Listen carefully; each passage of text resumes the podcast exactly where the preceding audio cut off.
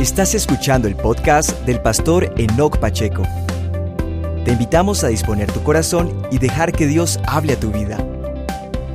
Bienvenidos. Bendiciones familia, muy buen día. El título de la palabra que quiero compartir contigo hoy es Lo que le duele al Espíritu Santo. Dice Efesios capítulo 4, versículo 30 y no contristéis al Espíritu Santo de Dios, con el cual fuisteis sellados para el día de la redención. Amén. Esta palabra, contristar, viene de la palabra lupeo, que significa tristeza, dolor, afligir. Entonces aquí lo que el verso nos dice es que nosotros podemos contristar, es decir, causar tristeza, causar dolor o afligir al Espíritu Santo? ¿Es esto posible? En segunda carta a los Corintios, capítulo 13, versículo 14 dice, La gracia del Señor Jesucristo, el amor de Dios y la comunión del Espíritu Santo sean con todos vosotros. Amén. El Padre envió a su Hijo Jesucristo a morir en una cruz para de esta manera perdonarnos Jesús se puso en el lugar de culpable, recibió todo nuestro castigo para de esta manera hacer un intercambio, lo que la palabra describe con la palabra redención. O sea que nosotros hoy no somos culpables ante el Padre, porque ya Jesús pagó nuestra culpa, nuestros pecados. Allá en la cruz, Él pagó nuestra deuda. Este es el trabajo que hizo Jesucristo como redentor al morir allí en esta cruenta cruz.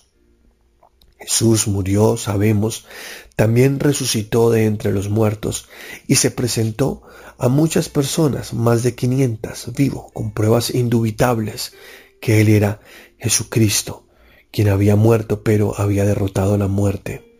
Antes de partir de esta tierra, porque Él regresó al cielo, Él se fue otra vez a estar con el Padre allá se sentó a la diestra del Padre, él dijo, yo me voy, es necesario que yo me vaya en la casa de mi Padre, hay muchas moradas, me voy a prepararles casa, pero no los voy a dejar solos, les voy a dejar mi espíritu, el cual estará con ustedes, en ustedes, todos los días hasta el fin del mundo.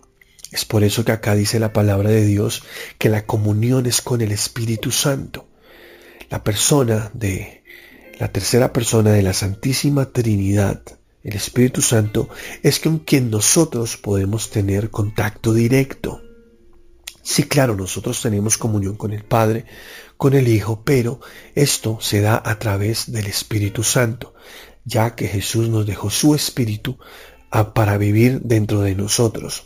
El Espíritu Santo es el Espíritu de Dios, es el Espíritu del Hijo. Es un solo Dios, no son tres dioses, es un solo Dios, el Dios omnipotente, el único Dios verdadero que existe. Todos los demás dioses que hay en el mundo son dioses falsos. Dios es el Dios de dioses, Él es el grande, el omnipotente, pero es Dios en tres personas, se manifiesta a nosotros en tres personas. Y esa tercera persona de la Santísima Trinidad, el Espíritu Santo, es quien está con nosotros hoy, quien sigue trabajando con nosotros y en nosotros acá en la tierra.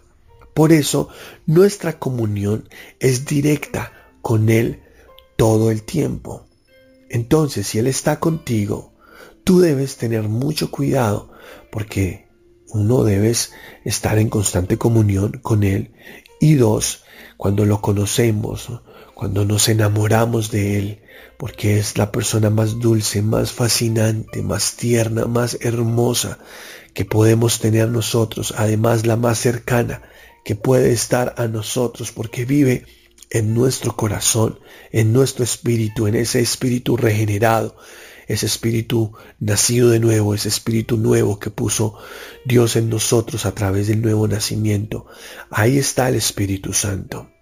Pero es tan dócil, dice aquí la palabra, que podemos causarle tristeza o causarle dolor o afligirlo. ¿Cómo se puede dar esto? En Efesios, en el capítulo 4, Te voy a leer desde el versículo 17 para contextualizarte un poco mejor. Esto es nueva traducción viviente. Te voy a leer. Dice así. Con la autoridad del Señor digo lo siguiente. Ya no vivan, ya no vivan como los que conocen a Dios, como los que no conocen a Dios, perdón. Porque ellos están irremediablemente confundidos. Tienen la mente llena de oscuridad. Vagan lejos de la vida que Dios ofrece, porque cerraron la mente y endurecieron el corazón hacia Él. Han perdido la vergüenza, viven para los placeres sensuales y practican con gusto toda clase de impureza. Pero eso no es lo que ustedes aprendieron acerca de Cristo, ya que han oído sobre Jesús y han conocido la verdad que procede de Él. Desháganse de su vieja naturaleza pecaminosa y de su antigua manera de vivir que está corrompida por la sensualidad y el engaño.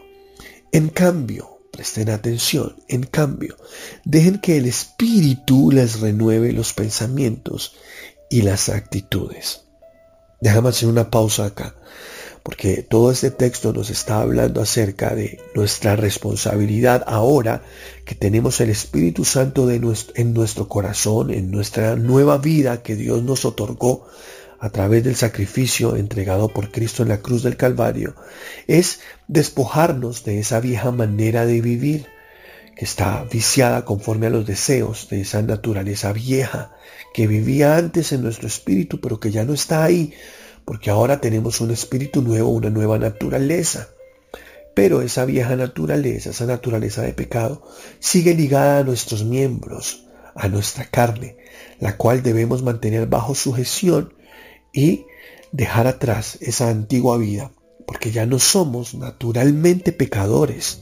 No, ahora somos naturalmente justos, si es que Cristo nos ha justificado si es que hemos recibido esa justificación gratuita entregada por Jesús en la cruz del Calvario. Dice aquí la palabra del Señor que por eso nosotros ya no debemos vivir en esos placeres sensuales y ya no debemos practicar todas esas, esas clases de impurezas con las que estábamos antes, porque ahora hemos conocido acerca de Cristo, hemos recibido a Jesús en nuestro corazón y nos podemos deshacer de esa vieja naturaleza pecaminosa de esa antigua manera de vivir que está corrompida por la sensualidad y el engaño.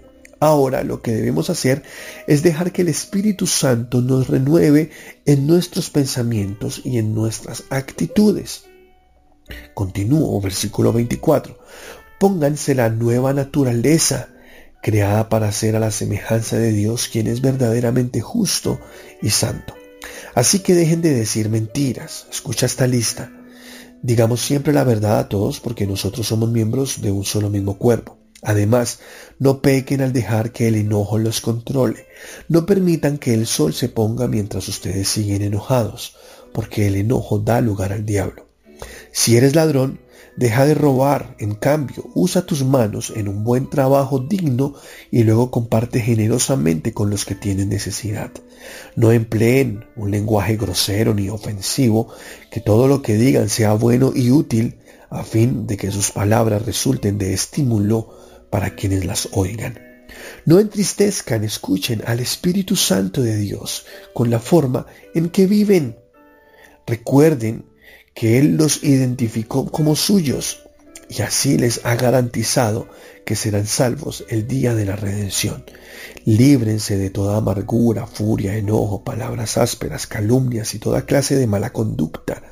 Por el contrario, sean amables los unos con los otros, sean de buen corazón y perdónense unos a otros tal como Dios los ha perdonado a ustedes por medio de Cristo. Amén. Mira algo tremendo acá. ¿Cómo contristas tú al Espíritu Santo cuando vives como vive un pecador? ¿Por qué? Porque ya no eres un pecador, tienes una nueva naturaleza, entonces debes vivir de acuerdo a esa nueva naturaleza, pero si insistes en seguir viviendo de esa manera de la cual Dios ya te sacó, estás contristando, entristeciendo, causando dolor, afligiendo al Espíritu Santo de Dios cuando no controlas tu naturaleza carnal que aún sigue en tus miembros, Recuerda que esa naturaleza ya no está en tu espíritu. Tú eres un espíritu que tienes un alma y vives dentro de un cuerpo. Por lo tanto, tu naturaleza, que es tu verdadera esencia, tu espíritu, ya no es de ser una persona pecadora. Ahora es de ser una persona justa delante de Dios. Pero si sigues ahí, en esa naturaleza carnal, tratando de vivir de algo de lo cual Dios ya te sacó, estás contristando al Espíritu Santo. También lo entristeces al mentir, al airarte, al robar, al hablar de lo que no es bueno, al amargarte, al no perdonar, al cometer inmoralidades sexuales. Esta lista que nos muestra aquí el Señor en su palabra son cosas con las cuales nosotros podemos entristecer al Espíritu Santo. En primera carta a los tesalonicenses 5:19 dice, no apaguéis al Espíritu. Cuando tú entristeces al Espíritu Santo, lo apagas. Qué problema tan grave, porque cuando tú lo apagas, entonces ese impulso de seguir, de buscar, de estar con Dios, ese fuego que te consume, de llenarte más de Él, de amor, comienza a menguar, porque el Espíritu Santo se apaga. Entonces ya no querrás leer la palabra, ya no tendrás esas ganas de ir a buscar en oración a Dios. Es muy claro. Aquí la palabra de Dios nos lo muestra. Si tú estás viviendo alguno de estos síntomas es porque posiblemente has apagado al Espíritu Santo al causarle tristeza y dolor por medio de las mentiras, por medio de la ira, de hablar de lo que no es bueno, de amargarte cuando no perdonas, bueno, y toda la lista que te nombré.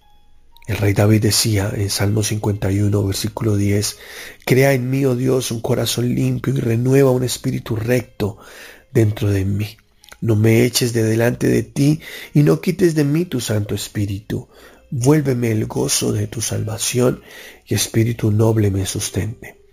Es que cuando nosotros pecamos, cuando hacemos cualquiera de estas cosas que entristecen al Espíritu de Dios, el gozo de la salvación se va. Y yo creo que tú lo has experimentado. Ese momento en el que sientes una tristeza muy profunda, esa tristeza que conoce cada persona nacida de nuevo cuando peca. Hay una frase que yo siempre repito y es que un hijo de Dios está diseñado para ser infeliz pecando.